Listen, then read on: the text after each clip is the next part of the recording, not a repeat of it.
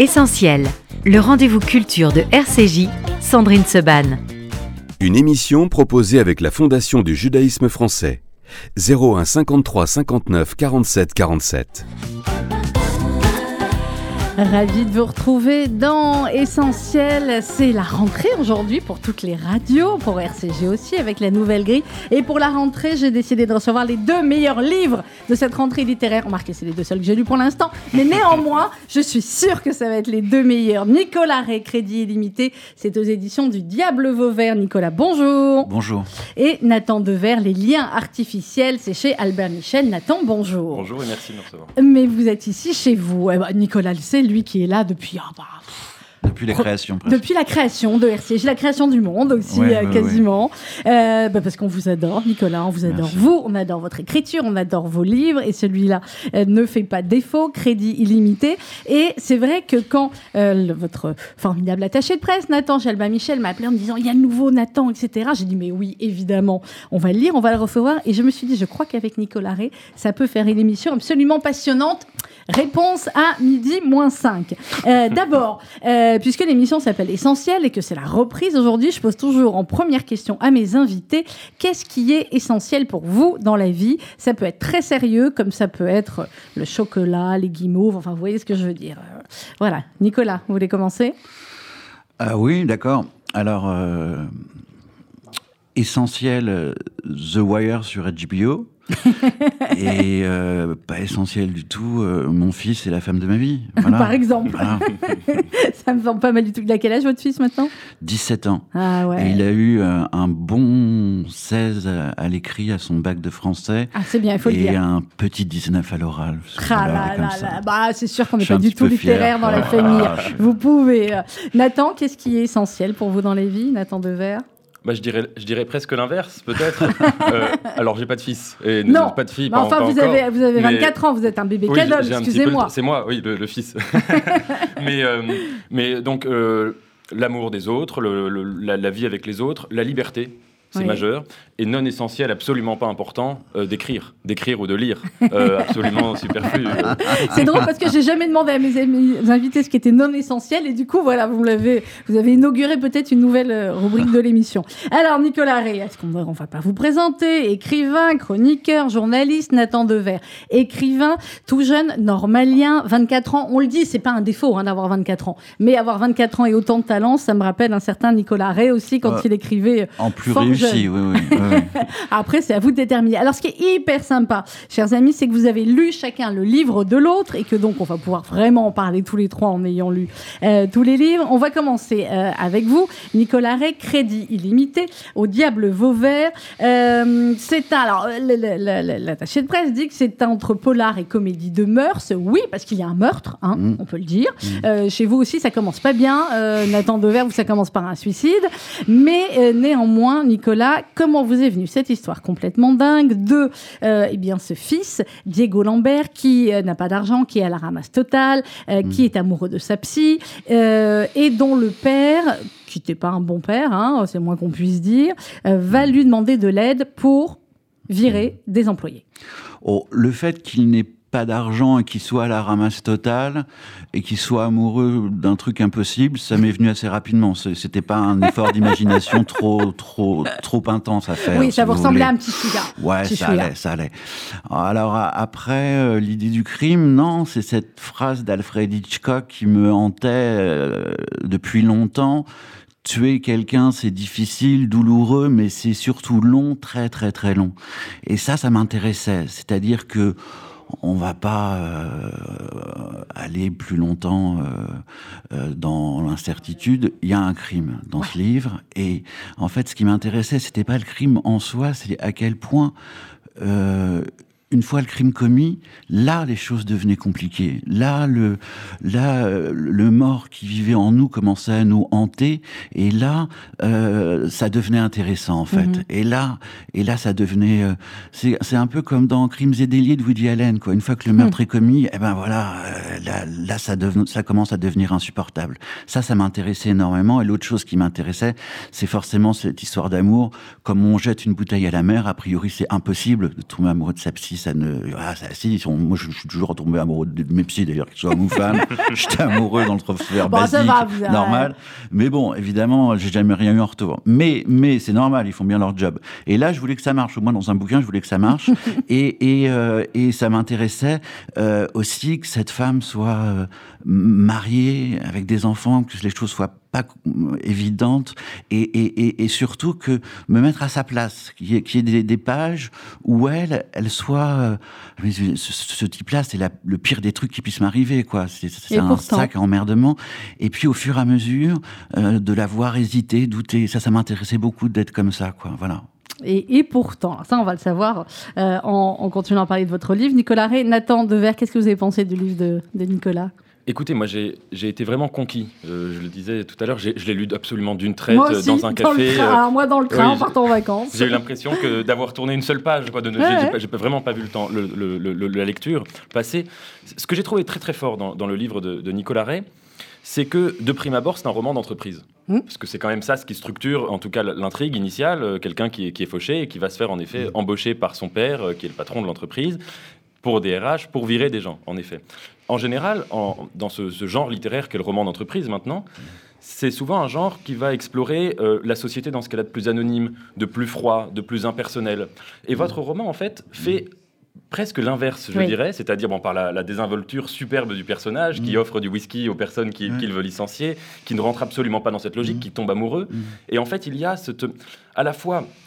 C'est à la fois un roman social quand même, parce qu'il Oui. traite de questions qui sont extrêmement lourdes, Exactement. extrêmement Et graves. qu'on a des portraits comme ça de, de- de personnes qui sont extrêmement touchants. Oui, et puis a- je trouve qu'il y a une phénoménologie de l'entreprise qui est très fine sur euh, Mhm. euh, une entreprise où tout se passe bien, où il y a des bénéfices, mais où pour faire plaisir aux actionnaires, on va quand même virer des gens, détruire des vies, etc. Ouais. Donc c'est un roman social qui aurait pu être très lourd, qui aurait pu Mhm. être euh, un roman euh, presque où on a envie de se suicider, et c'est l'inverse. Il y a une forme de, de non seulement de légèreté, mais de, de- de puissance de vie qui irradie tout le roman à travers le personnage, à travers l'histoire d'amour, à travers le style. Mhm. Et en fait, ça m'a fait beaucoup penser au, au film de Pierre Richard, Le Distrait. Ah oui, Même si c'est pas- drôle. c'est pas le- le même non, parce que vous mais- citez que des films depuis le début, vous, Hitchcock ouais. et Woody Ouais, Allen, ouais. et vous, euh, oui, oui. Mais oui. Mais, mais, mais effectivement, en fait, ces gens-là, si j'ai pu les décrire, et ça me touche énormément ce que vous dites, parce que euh, si j'ai pu les décrire euh, et, et que- et que- et que ça vous ait touché à ce point, c'est parce que je les ai rencontrés, en fait. Il y a, il y a 30 ans, j'étais en école de commerce, on devait se faire un stage en entreprise. Et moi, à l'époque, je me sentais engagé politiquement et je voulais faire ce stage dans une usine, à la chaîne. Et je l'ai fait dans l'une des usines de mon père. Et, à la chaîne, dans, une usine d'engrais, de produits chimiques, de phytosanitaires. C'était pas euh, à Saint-Omer, c'était à Bernay. Et, j'ai rencontré ces gens-là, en fait. Et- et donc, je m'en suis.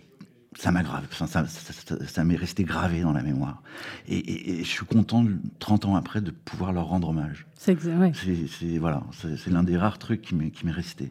Et le fait, par exemple, après j'arrête, mais le, le fait euh, est que je me souviens très bien, c'était un mois dans cette usine, et j'étais arrivé avec la tonne de bouquins en me disant, bon, je termine à 16h30, 17h, j'aurai le temps de lire après. Et peut-être même un peu d'écrire. Et là, j'ai réalisé à quel point ce travail vous presse comme un citron, y compris le cerveau. Et j'étais bon à- après, à la fin d'une journée, à juste euh, rester dans ma chambre d'hôtel et à, et à pouvoir juste recevoir le temps de cerveau disponible sur TF1, quoi. J'étais, j'étais plus bon qu'à ça. À regarder la roue de la fortune à l'époque, si les Marseillais avaient existé, j'étais bon comme Marseillais. c'était, c'était n'importe quoi. J'étais plus bon à rien. Tout était, ça demande tellement d'attention, ce, ce truc. Et, et- et voilà. Et j'ai compris plein de choses, en fait. Avec euh, ces personnages, effectivement, Nicolas Ray, dont, dont- dont vous parlez, il y a, euh, il y a par exemple euh, Jean, alors parce qu'il va les recevoir au fur et à mesure, euh, Diego, pour au début penser à les virer, puis finalement, vous verrez au fur et à mesure que c'est- pas ça. Euh, et Jean me dit, il me supplie en disant, vous savez, moi, je n'ai jamais fait de mal à personne dans mon travail, j'ai passé ma vie à obéir et à bosser sans compter mes heures. Vous pouvez demander à n'importe qui dans le boulot, ils vous diront tous que je suis vaillant et dur à la tâche. Si vous me demandez d'en faire plus, j'en ferai plus. Si vous voulez baisser ma paye, faites-le, mais moi je reste. J'ai commencé à 20 ans dans cette boîte. J'ai connu tellement de moments de joie avec les copains. C'est trop pour moi de tirer un trait là-dessus. C'est au-dessus de mes forces, monsieur. Vous ne pouvez pas me demander ça.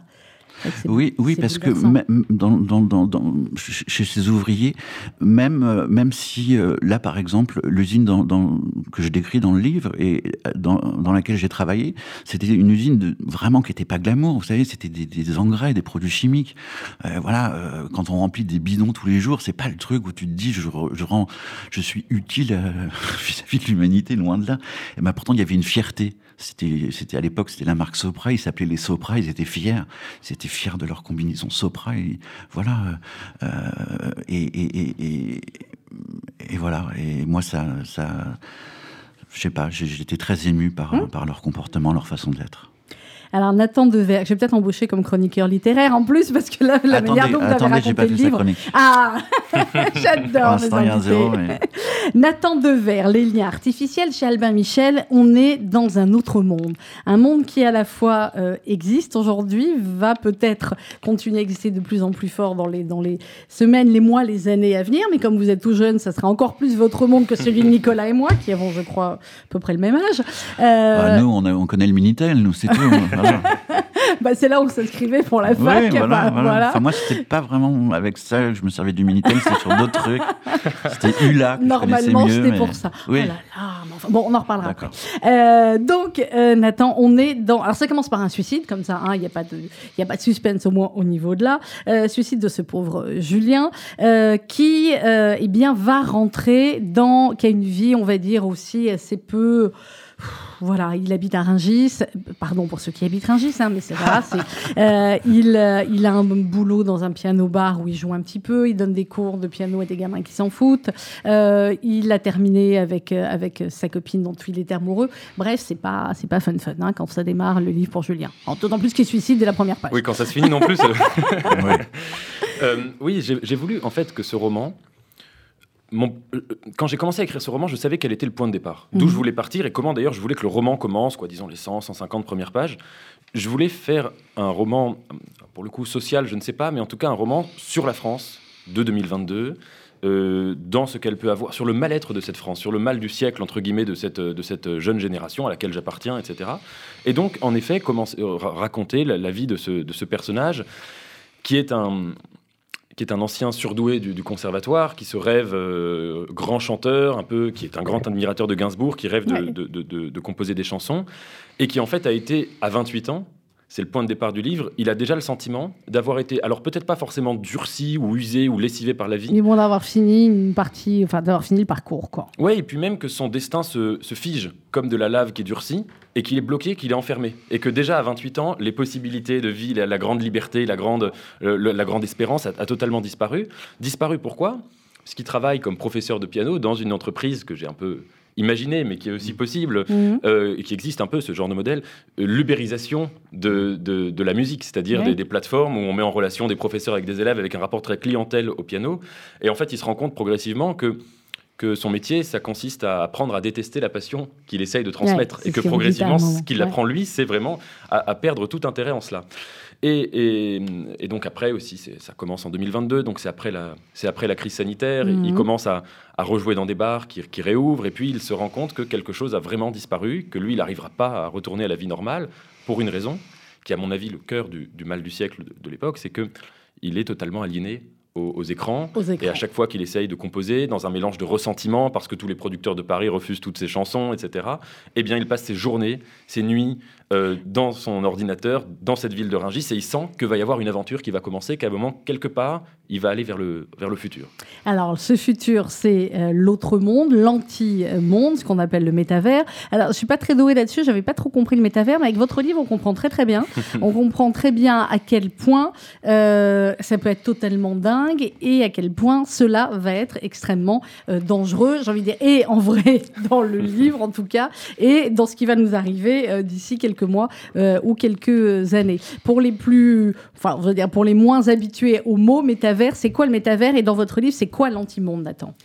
Alors, le métavers, déjà, je pense que c'est, avant, avant de même de le définir, je pense que c'est une révolution technologique qui va avoir, je pense, peut-être, enfin, qui peut en tout cas avoir autant d'importance que la découverte des nouveaux continents euh, à l'époque de Christophe Colomb ou que la conquête spatiale.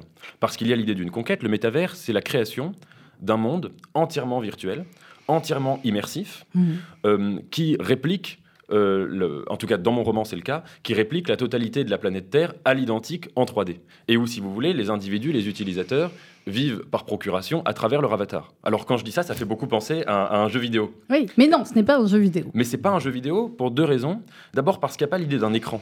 Mhm. C'est-à-dire que euh, c'est la- presque la dernière version d'Internet, mais le dépassement d'Internet aussi, parce que toute la révolution numérique, la télévision, les écrans, les jeux vidéo, etc., il y a quand même l'idée d'une séparation entre le monde euh, auquel on accède, de l'image, et celui qui est en train de regarder. Là, il y a l'idée qu'on rentre dans l'écran. Et c'est d'ailleurs c'est ça qui se passe dans mon roman, c'est qu'à un moment, il, il se met à vraiment à pénétrer euh, de l'autre côté de, mais de oui. l'écran. Et la deuxième différence, c'est que le métavers, là où c'est pas un jeu vidéo, c'est que c'est aussi un réseau social, c'est aussi un monde très sérieux.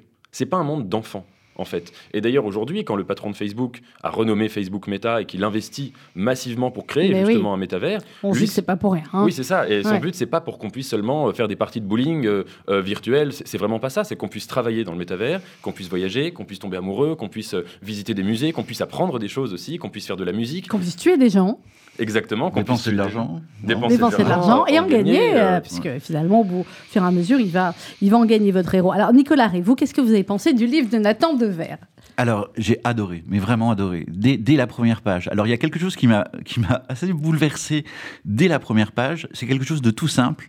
J'avais eu l'opportunité, l'occasion de, de voir le visage de Nathan à la télévision, Mhm. et j'arrivais pas à le définir. Il y avait quelque chose qui me touchait énormément dans son visage. Et son narrateur, Julien, il le définit ainsi. Julien a un visage de gendre idéal et une gueule de désespéré.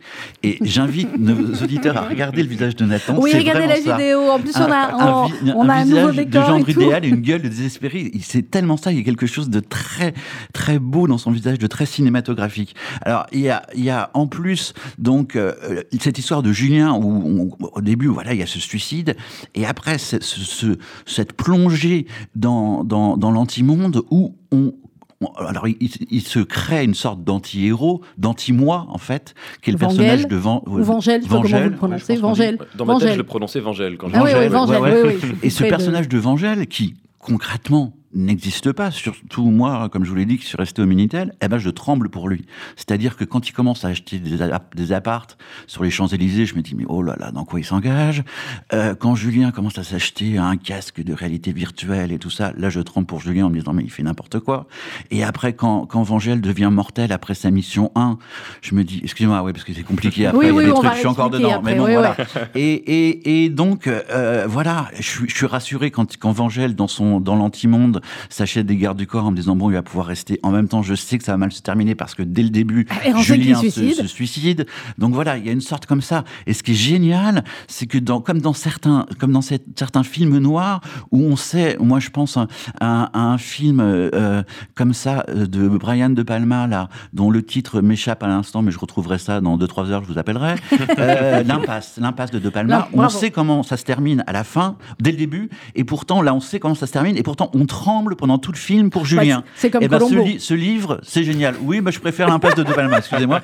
Ah, ça va, c'est bon, une joke. chacun son truc. Et ben là, c'est ça. Ce qu'il y a de génial dans le livre de Nathan, c'est qu'on sait comment ça se termine dès le début, Ouais. et pendant 300 pages, on flippe pour Julien quand même, et Oh. pour son anti-moi. Et alors, juste son style. Oui. hein, parce que ça, c'est génial. Les touristes s'engouffraient dans la rue La Place, où la chaussée était tellement é- é- exiguë que les immeubles paraissaient s'embrasser au-dessus de leur tête. sur sur sa façon de jouer du piano à Julien, euh, il s'interroge au début, euh, après euh, après la crise, il a peur de ne pas bien se remettre au piano. Et si la machine se révélait rouillée, c'était surtout son annulaire qui lui faisait peur. Contrairement au pouce ou à l'index, le doigt de l'amour ne dispose d'aucune puissance interne. Attaché au majeur euh, tel une cerise à son comparse, bloqué lors de son articulation, il n'a pas le pouvoir de se hisser tout seul, de prendre de l'élan pour frapper la touche de plein fouet. Il y a, il y a vraiment des, des, des, des- phrases magnifiques dans son livre, et, et, euh, et, et- c'est aussi un grand styliste. quoi. C'est un J'ai- grand- J'ai on- vraiment adoré. Alors, on est, on est d'accord, Nicolas. Alors, euh, ce monde aussi dont on parle, Nathan Dever, dans, dans votre livre, dans les liens artificiels, euh, c'est aussi l'addiction que nous avons tous à ces petites bestioles-là. Et, euh, et parfois, effectivement, on voit tous les jours votre temps d'écran supérieur ou inférieur. Pendant les vacances, ça baisse, on est content ou on s'en moque. Et euh, moi, il y a une phrase qui m'a fait Voilà. Et je pense qu'à chaque fois que je vais le prendre, le téléphone, je vais me dire bon. Euh, à chaque fois, les chiffres euh, s'envolaient. Euh, Julien découvre au réveil cette alerte sur le temps d'écran. Euh, à chaque fois, les chiffres s'envolaient, sauf qu'il n'y gagnait rien. Bien au contraire, les 8% étaient reversés directement aux écrans. Il les lui avait volés. C'était comme une sorte d'impôt prélevé sur ses moments de vie. Et là, vous vous dites, boum, vous dites finalement, les 15 minutes que j'ai passées sur Instagram, là, bon, c'était sympa, j'ai vu des trucs, etc. Mais c'est 15 minutes de vie que je retrouverai plus. Vous êtes totalement déprimant et génial, Nathan Dever. Oui, ça me fait beaucoup penser à ce que disait tout à l'heure Nicolas, quand euh, tu racontais justement la, la vie à l'usine, et où le fait que quand on sort de, de l'usine, on est totalement lessivé, on n'est plus presque on est déshumanisé, on n'arrive plus à vivre et on, on se dit qu'on a un temps libre, mais en Mm. fait ce temps libre il est déjà, il est déjà perdu en quelque sorte. Ouais. Et ben je pense que c'est une aliénation qui est comparable avec celle aujourd'hui des, des écrans. C'est qu'en fait, euh, si vous voulez, il y a euh, un, un engrenage qui ne s'arrête qui ne, qui ne s'arrête absolument jamais dans, Mm. dans, dans- dans cette logique de l'écran. Moi, quand j'ai écrit ce roman, j'ai passé des, des- des mois, des, tout, tout le temps de- du roman à, à me plonger, à me gaver comme une, comme une noix, quoi, si vous voulez, jusqu'au bout de, de- Donc, de ce qu'il peut y avoir sur les écrans, de, héros, de ouais. tout, quoi, des, des forums de jeux vidéo absurdes, des réseaux sociaux, etc. Et en fait, j'ai eu l'impression que les écrans, c'est une libération par la servitude. Mmh. C'est-à-dire que, évidemment, tout le monde dit qu'il y a une forme de magie des écrans, et elle existe, elle est réelle, c'est-à-dire que tout le monde peut s'exprimer. On peut avoir accès à des contenus dont on soupçonnerait même pas l'existence euh, si on n'avait pas, si on était juste des livres. On peut euh, tous se connecter, on peut découvrir des choses, on peut s'épanouir, on peut déployer plein de, de, de- dimensions qui sont absentes euh, la, de la vie réelle. Mais en fait, toute cette libération, toute cette émancipation, et je pense que les gens de la Silicon Valley, ils sont sincères hein, quand ils pensent qu'ils sont vraiment des, Oui, oui, des, des des grands, euh, des, grands agents de la démocratie, des, personnes qui vont euh, faire advenir une sorte de paradis réel, etc. Enfin, pa- paradis effectif euh, numérique. Mais tout cela suppose qu'on accepte d'abord de se virtualiser. Et si vous voulez, c'est le prix à payer pour devenir Ah. libre, c'est de devenir quelqu'un de virtuel, c'est-à-dire de devenir ce que j'appelle dans mon livre un anti-humain, quelqu'un qui n'est plus réel, qui n'est plus un être humain. Ça vous brancherait, vous, Nicolas Ray, de devenir un anti-humain Moi, je suis pas sûre, Nathan. hein. Une fois que j'ai lu tout votre livre. je- J'aime, trop la bonne bouffe, non Je crois que. Oui, c'est ça, c'est frustrant, excusez-moi, quand vous. Oui, parce que, parce que son anti-humain dans Vo- euh, Vogel, il va dans les, il va dans les restos, mais dans, dans l'anti-monde. Il se fait des super restos, mais c'est, compliqué. Où il va dans les Et bars alors, avec en vrai, il se Gainsbourg, il, voit des trucs dingues, Ouais. mais bon, euh, enfin, c'est, c'est vrai que c'est, c'est. Autant à la fin, quand il fait l'amour, il y a une super combinaison, un cas, on se dit, bon, à la limite, pourquoi Il pas tenter l'expérience. Mais c'est vrai que d'un point de vue euh, olfactif et gustatif, il y a encore des, il y a encore des petits efforts à faire. Mais quand même, euh, en ce qui concerne les écrans, je suis le degré zé- zéro des écrans, mais Mm. grâce aux écrans, ce week-end, j'ai réussi pour la première fois de ma vie à me servir d'une perceuse. Et je tenais à le dire. voilà. Mais Donc, comment merci, vous avez le fait tweet. Vous Bah, avez fait- regardé le tuto j'ai euh fait ce- comment se servir d'une perceuse, de tweeto. Voilà, Ah non, mais c'est euh, pratique, hein, on est Donc voilà, j'ai réussi à percer quatre trous, je tenais à le dire. euh, voilà, j'ai réussi à. Ah oui, les, les écrans. euh, Ah ouais, Ah oui, là, sans les écrans, ça aurait été. euh, Ah bah Ah, non. mais euh, Ah bah allez, ouais. allez- allez faire la même chose euh, dans le métavers. Euh, J'ai le plaisir ce matin de recevoir Nicolas Ray. On parle de crédit illimité, c'est au Diable Vauvert et Nathan Dever, des liens artificiels, c'est chez Albin Michel. On va écouter quelqu'un qui lui mettra tout le monde d'accord. Serge Gainsbourg, hein, on est bien d'accord avec l'anamour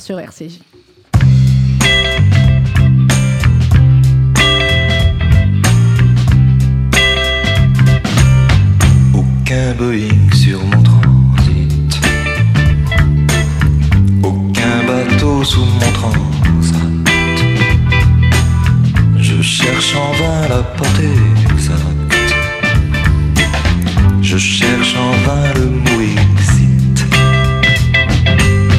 Je chante pour les transistors. Ce récit de l'étrange histoire de tes amours transitoires,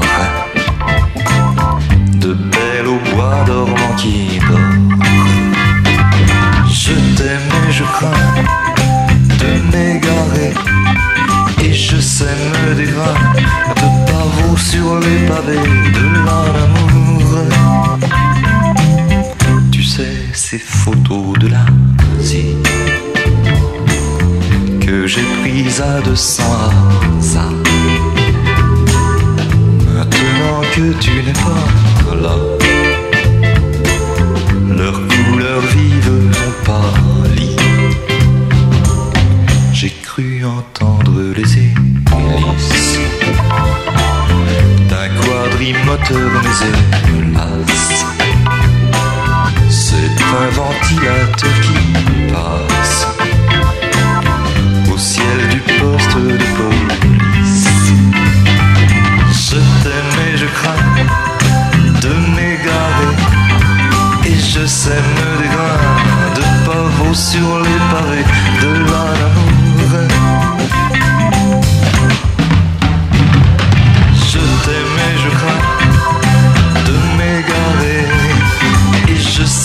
des grains de pavot sur les pavés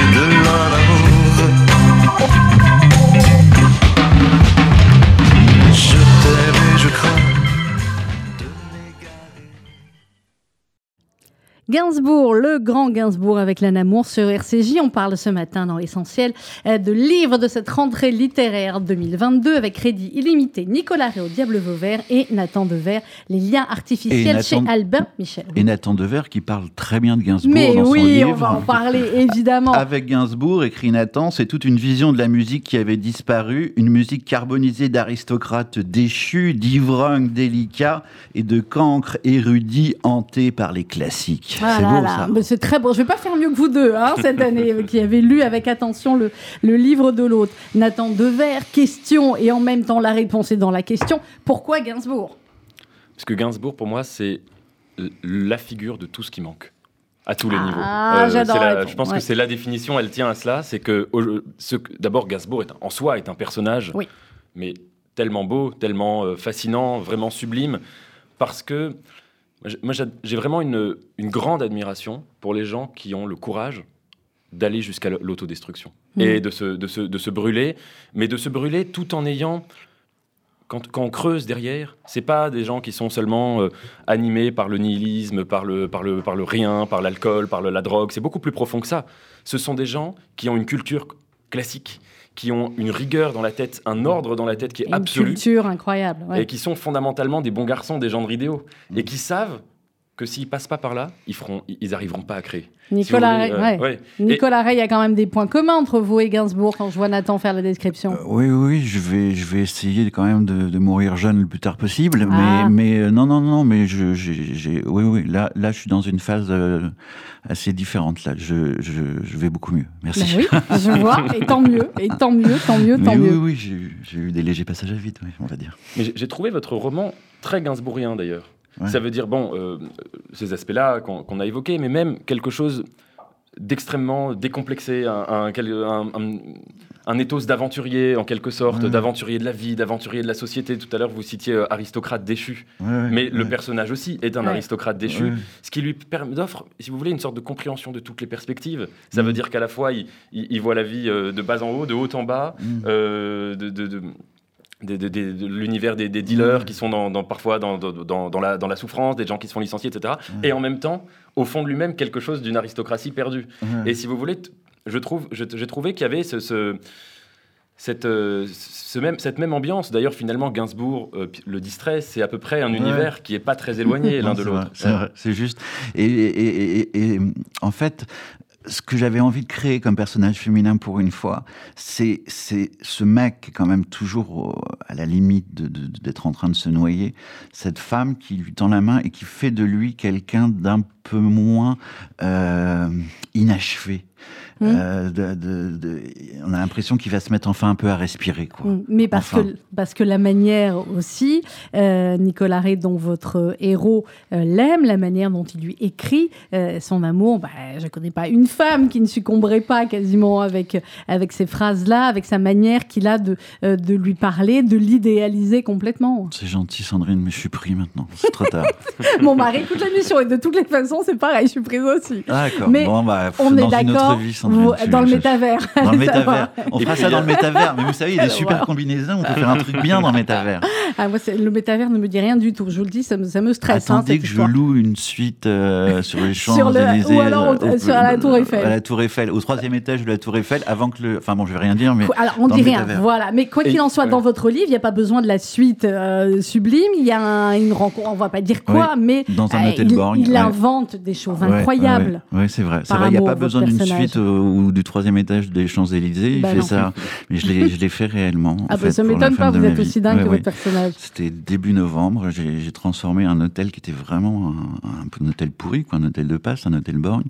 Et, heureusement, il faut que les gens le sachent, euh, les, les supermarchés Monoprix ont très tôt, au début novembre, des, des, des- Alors je sais que Noël, ça vous dit pas grand-chose, mais des, des sapins de Ah Noël, bah des si, trucs comme pourquoi ça. Si, si. Non, parce qu'à l'époque, j'avais fait une émission sur RCJ sur les beaux livres de Noël.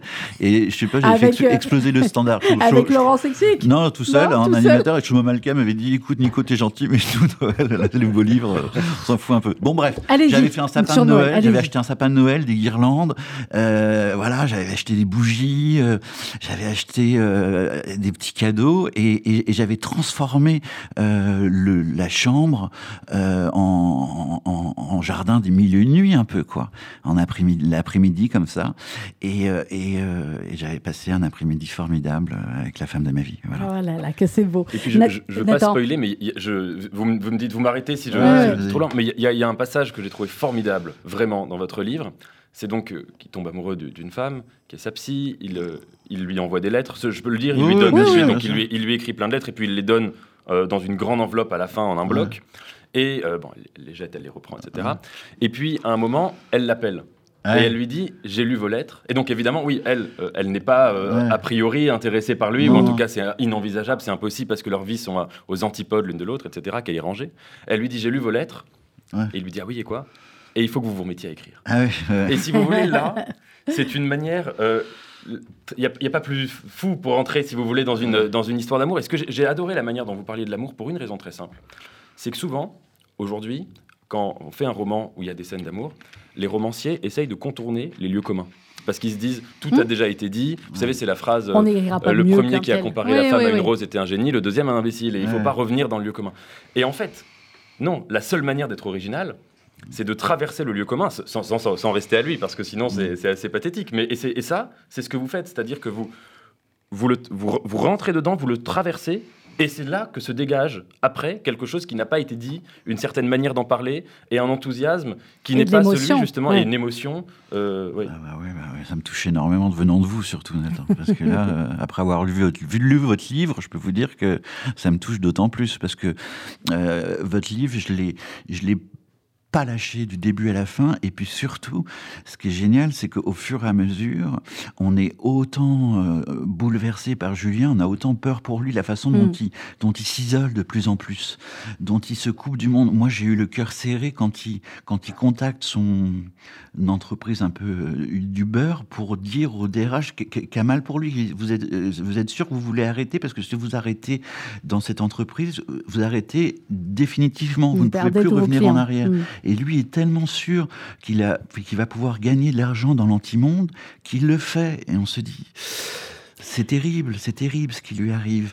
Et en même temps, on continue à trembler pour son, alter ego, pour son, pour anti-moi dans l'antimonde, et, pour et, et, euh, et, et on sait que, un peu comme dans, comme dans les, les films de Scorsese, etc., plus, plus, plus on monte, c'est dans Scarface et tout ça, plus on monte, plus, plus, plus dur sera la chute, quoi. Ça. Plus ça va être violent. Et alors, le président des États-Unis en Trump, Ah, alors, ça, il est génial. génial. Alors, attends, on va là, pas celui-là, raconter, il est- parce que Alors voilà. là, j'invite les lecteurs à regarder ça. Il nous a fait dans l'antimonde un, un président des États-Unis pas piqué des hannetons. hein. Ça, Ah, c'est- Ah mais on s'amuse en lisant ça aussi. Hein. Ça, c'est merveilleux. hein. C'est ce qu'on a dit, tout existe dans, euh, dans l'antimonde. Alors, le créateur Sans Antimonde, Nathan Dever, faut qu'on en dise un mot, euh, de ce personnage euh, d'Adrien, qui est quand même un- pas quelqu'un d'éminemment sympathique, c'est le moins qu'on puisse dire, mais qui est un mélange de quoi? C'est un mélange de, de plusieurs, on va dire, euh, créateurs dans le monde réel de celui qu'on vit, de, de, de réseaux sociaux, ou alors vous avez poussé vraiment le bouchon assez loin? Alors, un peu les deux. C'est-à-dire que euh, je- pour, pour le créer, j'ai lu les biographies de, de Jobs, de, Steve Jobs, de Elon Mhm. Musk, de, de Zuckerberg, etc. Et bon, et c'est des personnages euh, qui, sont, qui sont dingues, quoi. Euh, Ah, ils n'en pas là. Elon Musk encore plus que les autres, je crois. hein. Ah oui, vraiment, Ouais, qui, ouais. qui ont quelque chose de. Bon, ils ont, c'est à la fois objectivement. je- Quand Steve Jobs, par exemple, à la fin de sa vie, il disait à, à ses biographes, etc., il y a Michel-Ange, il y a moi. Et il le disait, c'était bon, une mégalomanie absolue. Mais c'est pas total, c'est pas totalement faux, c'est-à-dire dans la mesure où je pense qu'aujourd'hui, ce sont ces gens-là qui sont en train de créer, Mm. euh, de créer bon, le monde, le monde futur, le monde d'après, mais surtout de créer des bouleversements absolus. Regardez quelqu'un comme Musk qui se passionne à la fois pour Neuralink, pour l'espace, pour euh, pour Twitter, enfin, qui, qui sont sur tous les dossiers métaphysiques entre guillemets, tous les dossiers de l'avenir. Ils sont là, ils investissent, et bon. Mais je voulais rajouter quelque chose d'autre dans, dans ce personnage et qui me semble absent des gens de la Silicon Valley, c'est que je voulais que ce patron, qui est l'avant-garde des high-techs, etc., il soit pas seulement une sorte de type futuriste qui est passionné Non, juste il- par les nouvelles technologies. Il a un côté mystique. Exactement. Et donc, Ouais. lui, son histoire, c'est que c'était quelqu'un qui se prenait pour le Messie quand il était petit, qui est élevé dans la lecture des évangiles et qui va être bouleversé quand il fait ses études à Polytechnique de, de programmation. Il est bouleversé par l'apocalypse euh, de Jean et par les visions que fait Jean de la Jérusalem future, de la Jérusalem céleste, c'est-à-dire du paradis. Et notamment, il y a ce verset où Jean dit euh, la ville euh, serait d'or transparent. Donc il décrit une ville qui serait à la fois en or, mais l'or serait transparent, Mhm. etc. Et en fait, mon personnage, quand il est dans sa chambre d'étudiant et qu'il lit ce texte, il se dit mais en fait c'est une description du numérique.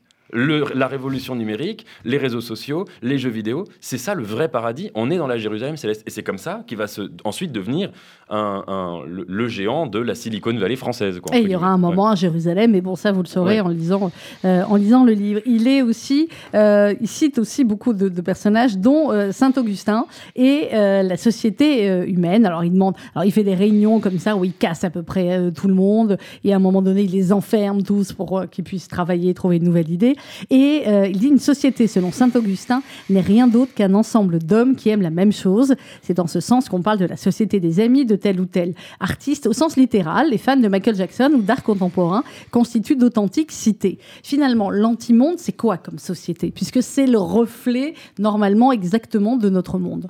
Ah, ah, Il y a une phrase qui, qui- qui- qui résumait mon livre. J'ai presque hésité à demander à la mettre en bandeau, mais je l'ai pas fait parce que Mhm. ça aurait pas été du meilleur genre. Mais à un moment, mon personnage dit Je suis un pauvre type. Enfin, il, il- il se décrit comme un pauvre type dans un monde de cons.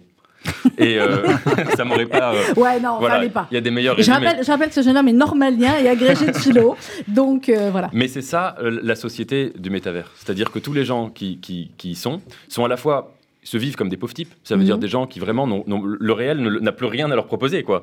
Euh, c'est pas un hasard aussi s'il habite dans cette ville de Rungis, qu'il doit faire des- des- du RER absolument tous les jours, mais une ville qui a un Où charme fou, Ouais. c'est qu'il ne se passe rien. Ouais. Moi, j'y ai passé quelques semaines. J'avais trouvé que c'était une ville, mais vraiment qui était la- vraiment envoûtante parce qu'on sentait qu'il y avait une aventure qui était qui pouvait commencer. Et, mais non, Bah, il faut aller voilà. aux mines, c'est très sympa, le marché d'un gis où ça, il se passe Oui, des choses là-bas. le, le marché, oui, mais il est de l'autre côté de, de l'autoroute. Mais vraiment, la ville en elle-même. Et puis en plus, on voit les décollages d'avions, vrai. Donc, euh, ce sont des gens, le réel n'a plus rien à leur proposer. Et ils ont en eux quelque chose que je trouve sublime. C'est des identités ratées, des vocations manquées, des, des parts d'eux-mêmes qu'ils n'ont jamais pu euh, réaliser. Je trouve que ce serait formidable de demander aux gens, non pas de faire leur autobiographie ou leur biographie comme sur un article Wikipédia, qu'est-ce qu'on a fait en quelle année, etc. Mais tout ce qu'un individu ne fait pas dans sa vie, volontairement ou involontairement. Oui, mais c'est donc, déprimant. Exactement. Non, bah oui, c'est déprimant, mais ces gens-là vont pouvoir le faire sur le métavers. Ouais. Et vont pouvoir le faire par, par les écrans et par les réseaux. Et donc c'est pour ça, si vous voulez, que c'est une société de personnes qui avaient des talents que la société, que la société réelle Mhm. n'a pas pu euh, euh, développer. Ça, Et c'est- le fond de ce que j'essaie de décrire quand même. C'est un pays où la société est un peu bloquée. Et où en Oui, tout cas la, et la où- jeunesse le, le sent comme ça. Ouais. c'est- ça c'est évident. Alors, Parce que dans le livre Oui, de Nicolas. Nathan, pardon, autant, autant le, le personnage de, de Julien est, est anonyme, il ne fait voilà, il ne fait rien de ses journées. Autant le personnage de, de Vangel dans, Hmm. dans l'Antimonde Ah bah, est pas, adulé, hein. est adulé par, oui, ça va devenir par- une par toute star. la communauté. dire, Une vraie, un mélange star. de James Bond et de Victor Hugo. Il est considéré comme ça, le mec. C'est quand même très très rare. Mais de- oui, il y a des jours. millions et des Dans millions. On va pas tout Dans la révéler, vraie, mais dans la vraie vie, on vous dit pas, t'es un mélange de James Bond et de Victor Hugo. Ça arrive rarement. rarement, rarement. Et lui, il est, il est adulé complètement. Alors, vous, Nicolas, on a parlé d'amour, on a parlé de, de- de ces moments comme ça avec, avec la psy, euh, mais il y a quand même, on a une passion inavouable, totalement tous les deux, c'est parce qu'on est de la même génération. Votre héros, en tout cas, parle souvent de Marie au premier regard. Ah, vous aimez aussi ça Mais oui, j'adore Mais c'est horrible. C'est terriblement Non, enfin, il faut régressif. bien mais- avouer. ouais. Nathan rigole, donc il sait au moins de ce que, ce que ça veut dire. Mais évidemment que c'est horriblement régressif. Mais, Ouais. mais, mais voilà, mais des fois, il faut avouer des choses. Non, Euh, mais oui, j'adore. C'est terrible. C'est formidable. Mais je regarde ça avec mon amoureuse. On a honte tous les deux, mais comme on Et aime vous bien, vous posez la à question à chaque fois quand ils arrivent est-ce qu'il va dire oui Est-ce que voilà? Et est-ce que vous, vous l'auriez fait? C'est ça Mais la question qu'on Non, se mais pose. surtout, Mais ce que je me dis quand je regarde ça avec la femme de ma vie, je me dis, mais nous, nos- de- notre taux de. Compatibilité. Oui, Mon mari aussi dit ça. Eh ben, c'est 0,001%. Ça n'aurait jamais, ça ne l'aurait jamais fait. Non, mais tu vois les gens, c'est quand même ouf. Ouais. Tu vois la personne qui quand même décide de s'inscrire à un truc de malade où tu vas te marier avec quelqu'un que tu n'as jamais vu de ta vie, que tu ne connais pas. Bon, déjà, se marier, c'est dingue, mais se marier avec quelqu'un que tu ne connais pas, c'est quand même très étrange comme démarche. Et de le faire avec une télévision qui va te filmer. Alors après, tu l'annonces à tes parents qui forcément font un peu la gueule, c'est-à-dire que les caméras sont là. Ils pensent que les caméras sont là parce que tu es là pour un stage de canyoning ou je sais pas, donc ils sont là. Alors ton stage, chérie, ça s'est bien passé, les caméras sont là. Alors, les caméras sont pas là, a fait pour le stage de canyoning, elles sont là parce que je vais me marier dans un mois. Ah ouais, d'accord. Donc les parents font semblant de, tu vois, d'être heureux, mais en fait ils tirent une gueule terrible, le trauma total dans la famille. Et ensuite, on choisit la robe de mariée. Et ensuite arrive le moment. Là, Et voilà, fatidique. Ah, Bon, la si vous ne là, connaissez voilà, pas voilà. l'émission, je pense Ah que ouais, Nicolas, ouais, ouais, ouais. M6 peut le remercier. Il Ouais, a très Mario très bien. regard. Non, ça, c'est- Donc- ça, c'est ouf. Donc, votre héros est aussi euh, là-dedans. Euh, C'est na- bien régressif, mais dans bien régressif, il y a bien. voilà. Ouais, il y a euh, bien. Et Oh, bien écoutez, de régressif, temps en temps. il y a bien agressif aussi. C'est bien. Comme quoi, on peut être normalien, agrégé de philo, brillant écrivain, Nathan Devers, et connaître Marie au premier regard, et euh, avoir envie. Vous avez envie, du coup, d'aller dans ce métavers que vous avez créé, dans cet anti-monde? Alors là, à, à l'instant T, j'ai plutôt Oui. envie d'en sortir, c'est-à-dire que pour écrire le roman, je me suis quand même, je me suis quand même vraiment, euh, je vous le disais, mais gavé de tout, de tout ce qu'il pouvait Ouais. y avoir entre guillemets, les poubelles du net, si vous voulez. Mm. Et, et même, par exemple, je jouais beaucoup à GTA, dont je me suis beaucoup inspiré Ah pour, vous pour en faire mon roman. j'en parle. Mm. Et il y a eu un moment où donc euh, j'ai essayé de comprendre, de m'imprégner, etc. Parce que aussi, je me disais que c'est super romanesque, parce qu'un jeu vidéo, il se passe tout le temps tout. C'est-à-dire Oui. que on peut pas écrire. Je me suis dit, ce serait vraiment. J'avais envie d'écrire un roman dans un, sur, qui se passe dans un jeu vidéo, mais en même temps, si vous voulez, quand vous jouez à GTA, en une heure, vous pouvez euh, tomber amoureux, enfin votre personnage, quoi, euh, tuer 10 000 personnes, euh, voyager, prendre l'avion. Enfin, donc ça n'a aucun sens. Je sais pas, sûr. perso, je fais Candy Crush, moi, j'ai pas été plus loin, donc si vous Parce voulez. que si mes souvenirs je sont bons, ça. vous expliquez dans votre livre que le problème de GTA, c'est que vous assassinez sans conséquence. Oui. Alors que dans l'antimonde, c'est pas ça. C'est si ça. vous assassinez quelqu'un, il y a des conséquences. Exactement. Et donc, Si quand, votre- ouais, ouais. ouais, quand, quand on joue à GTA, on peut tuer des, des- parce que c'est des personnages qui, Ouais, des ouais. PNJ comme on dit, des Ouais. personnages artificiels, quoi. Et donc, Ouais. euh, et donc en effet, on assassine de manière euh, le crime comme un des beaux arts. là, pour le coup, on y est. Et donc, moi, il y a eu un moment, par exemple, où je jouais à, à- à- à GTA pour, pour le. Et, et je me rends compte que ça fait une heure que mon personnage faisait de la musculation dans une salle. Que j'étais en train, dans mon lit, je ne faisais rien depuis le matin, et que je faisais faire à mon personnage de la muscu, et en effet, il devenait super baraqué à mesure que moi, je ne foutais rien dans, dans- dans ma chambre. Et Bon, donc bah, là, donc, je me vous suis êtes dit... levé, vous avez été à la salle de sport. Euh, non. même pas, oh, quand Mais je me suis dit, en tout cas, c'est un, c'est un truc. Là, il y a quelque, il y a un roman déjà rien que derrière Ouais. ça. C'est un Mais truc oui, de fou, cet oui, univers. mais oui. C'est absurde et c'est génial à la fois, quoi. C'est clair. Merci à tous les deux. Je savais que ça allait bien matcher, mais alors à ce point-là, Nicolas Ray, crédit illimité au diable Vauvert. Il faut le lire absolument. On est d'accord, Nicolas. Il est génial. Vous allez le lire d'une traite. Merci. Et, euh, et vous allez euh, adorer et vous attacher à, à ce personnage. Évidemment, on ne raconte pas la fin, mais bon, c'est c'est un romantique quand même, ce Nicolas Ray. Euh, Nathan Devers, les liens artificiels. Très jolie couverture également chez euh, Albin euh, Michel. Cette spirale qui est de ceux qui tournent en rond entre le virtuel et la réalité. Ça démarre très bien. Nathan, vous allez faire le tour comme Nicolas, comme tous les 490, je crois, romans de la rentrée euh, de, de la promo. C'est pas trop dur. Non, c'est génial, c'est hyper excitant. Et je voulais juste dire une chose aussi. On n'en on en a pas parlé. reste 30 mais secondes, Nicolas euh, raconte magnifiquement et très drôlement le crime. Et Oui. l'enquête après le crime. Parce que ça, on n'en a pas parlé dans le, dans le dialogue. Mais Oui, ouais. même vous, le suicide aussi est drôle. Oui, oui, mais il y, a- il y a tellement de choses dans vos deux livres qu'on n'a pas pu tout évoquer, mais j'espère qu'on a donné envie à nos auditeurs de, de s'y plonger. Merci beaucoup, Nicolas. Merci. Nathan Devers. Dans quelques instants, vous allez retrouver RCJ midi. Et comme tous les jours sur RCJ, à 11h55, c'est euh, notre rendez-vous avec la voix de Daniel Lévy. Dans, je vous retrouve demain à 11h et demain, on passera une heure à vous raconter la nouvelle grille de RCJ et tous ceux qui vont arriver, vous allez le voir. Il n'y a que des très beaux noms. Et demain, d'ailleurs, euh, ce sera la première chronique dans RCJ Midi de Valérie Nataf. Euh, tout de suite, donc, euh, l'info. Et juste avant cela, Daniel Lévy.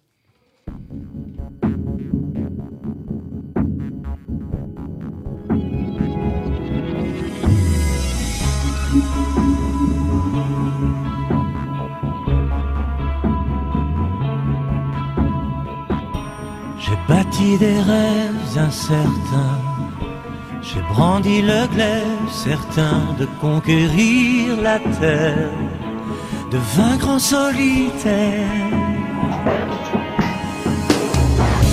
J'ai cru tout savoir, tout connaître.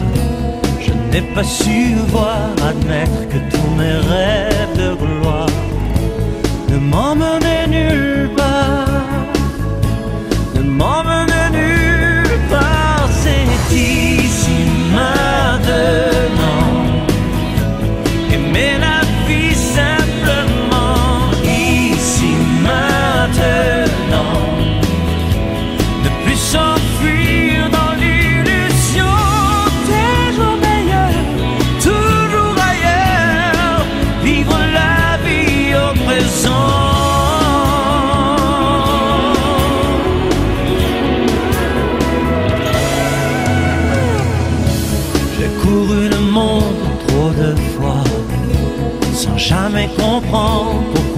J'avais autant besoin de courir aussi loin. Oh, j'ai de route trop souvent.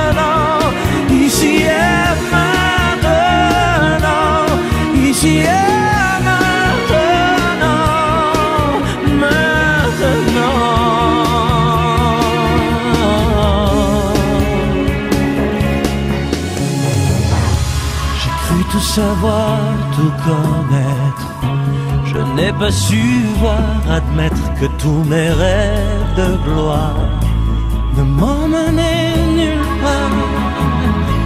Ne m'emmenaient nulle part. C'est ici maintenant.